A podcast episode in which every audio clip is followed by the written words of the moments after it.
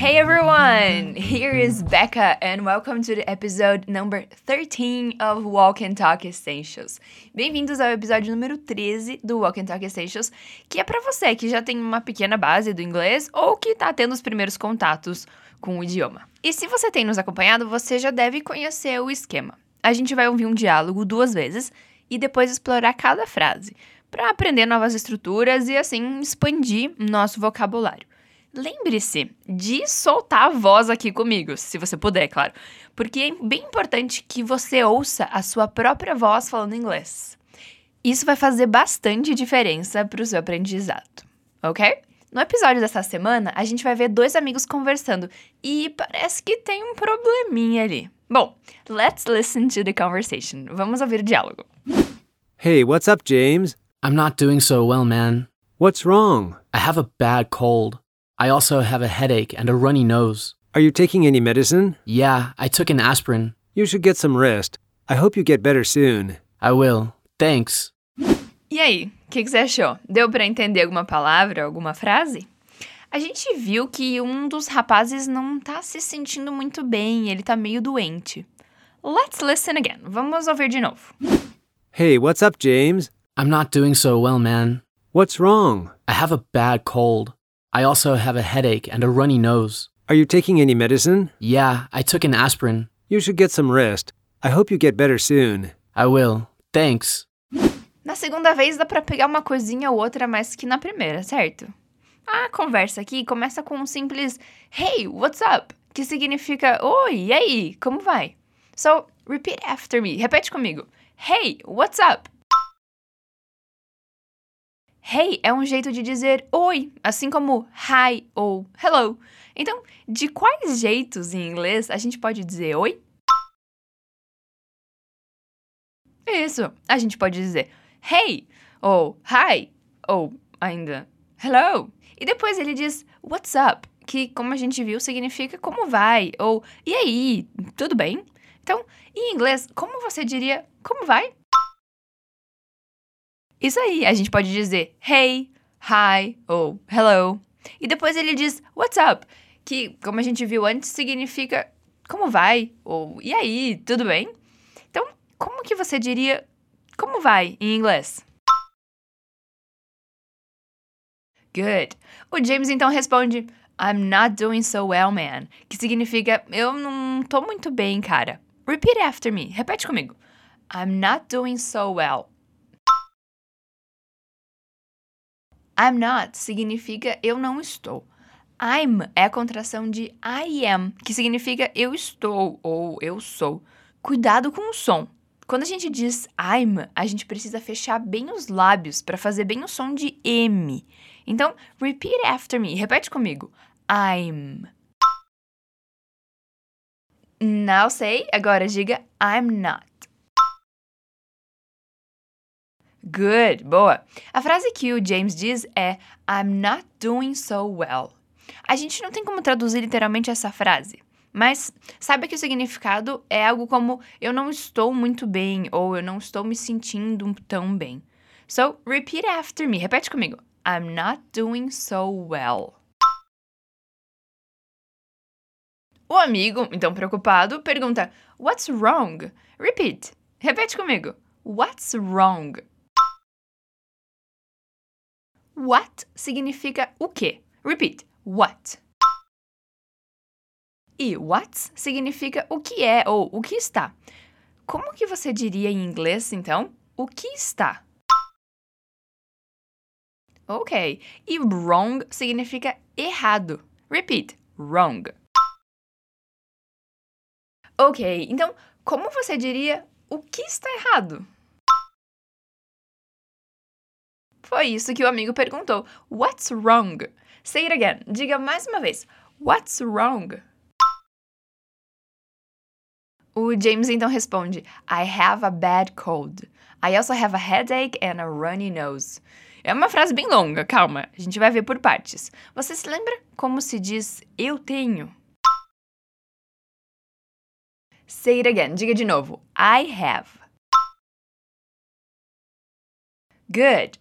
A cold significa um resfriado. Repeat. A cold. Mas ele diz a bad cold, que significa um resfriado ruim, ou como a gente talvez diria, um resfriado brabo. So repeat, a bad cold. Então, como você diria, eu tenho um resfriado brabo? Say it again. I have a bad cold. Claro que a gente não fala eu tenho um resfriado, e sim eu estou com um resfriado em português, né? Mas em inglês a gente usa a expressão ter um resfriado. Então, say it one more time. Diga mais uma vez. I have a bad cold. Good. E depois ele fala a palavra headache, que significa dor de cabeça. Repeat. Headache. Então, como você diria eu tenho uma dor de cabeça? Say it again. I have a headache. Mas lembra que ele já estava com um resfriado bem ruim? Além do resfriado, ele tá com uma dor de cabeça. Então ele usa a palavra also, que significa também. Repeat. Also. E juntando isso, então, como você diria, eu também tenho uma dor de cabeça? Good. Say it again. I also have a headache. Good. Boa. Não bastando isso, o coitado também tá com o nariz escorrendo. Essa é uma expressão bem interessante no inglês. Se diz runny nose. Repeat. Runny nose. Ele diz então, and a runny nose, que significa e um nariz escorrendo. Repeat after me. And a runny nose. Great! Então, atenção, que agora é hora de fazer uma frase bem longa. Então, juntando tudo isso, como você diria, eu também tenho uma dor de cabeça e um nariz escorrendo? All right, say it again. I also have a headache and a runny nose. Wow, awesome! Maravilha! O amigo então pergunta: Are you taking any medicine? Repeat. Are you taking any medicine? Isso significa: Você está tomando algum remédio? A gente vai ver essa frase parte por parte. Você está, em inglês, se diz you are. Repeat. You are. Mas como é uma pergunta, a gente inverte essa ordem e diz are you? So repeat. Are you? E depois a gente vê o taking, que nesse contexto significa tomando. So repeat. Taking. Então, como você faria a pergunta: Você está tomando? Say it again. Diga de novo. Are you taking? Só um cuidado aqui, porque esse taking, que a gente está traduzindo como tomando, ele não é o verbo beber, tipo beber água, ok? A gente usa taking para dizer tomando um remédio, por exemplo, que é o que a gente vê nessa conversa. Então, um amigo diz: Você está tomando algum remédio? Para dizer algum remédio, a gente diz any medicine. Repeat: any medicine. Again, de novo. Any medicine. Good. Então, juntando essas partes, como a gente pode dizer: Você tá tomando algum remédio? Say it again. Diga mais uma vez. Are you taking any medicine? Very good. Você lembra o que o James responde? Ele disse sim ou não? Ele disse: Yeah, I took an aspirin que significa sim, eu tomei uma aspirina. So, repeat. Yeah, I took an aspirin. Mas talvez você esteja se perguntando: ué, mas em inglês sim não é yes? Sim, também é yes, mas a gente pode dizer yeah, que é de um jeito mais informal. Então, repete comigo: yeah. E depois ele diz I took, que significa eu tomei. Repeat. I took. Ok, e o que, que ele tomou mesmo? Uma aspirina. Então diga an aspirin. Ok, então juntando essas partes, como que você diria eu tomei uma aspirina? Say it again. I took an aspirin. Very good, muito bem. O amigo tenta então dar uma sugestão para o amigo melhorar. Ele diz: You should get some rest. Repeat after me. Repete comigo. You should get some rest. Isso significa você deveria descansar. Nessa frase, a gente vê o should, que é uma palavrinha importante do inglês, que ela é usada para dar algum conselho. O should significa basicamente deveria. Então, como você diria você deveria em inglês? Good, you should. E depois a gente vê o get some rest, que significa algo como ter algum descanso, mas é melhor traduzido simplesmente como descansar.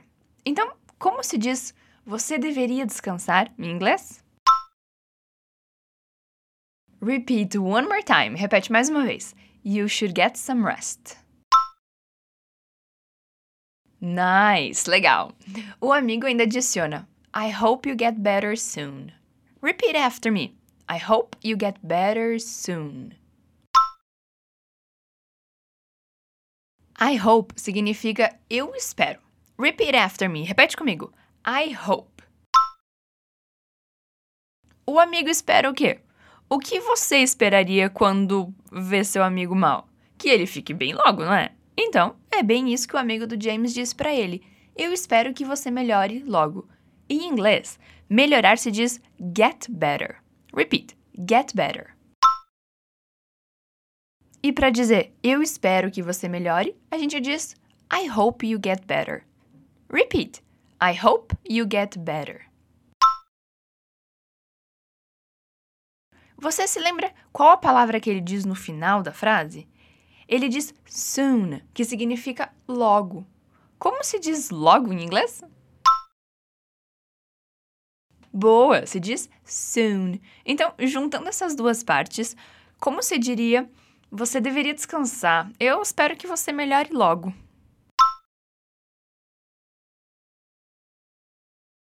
Say it again. Diga de novo. You should get some rest. I hope you get better soon. Excellent! O James termina então dizendo I will, thanks. que será que significa isso? Essa palavrinha will é usada para falar do futuro. A gente não vai se aprofundar nisso nesse episódio, mas é importante que você saiba que sempre que tiver o will, a gente vai estar se referindo ao futuro. Nesse caso, a gente pode traduzir a fala do James como eu vou. Então, como você diria em inglês eu vou? Very good, I will. E como ele é muito educado, ele agradece. Você lembra como se diz obrigado em inglês?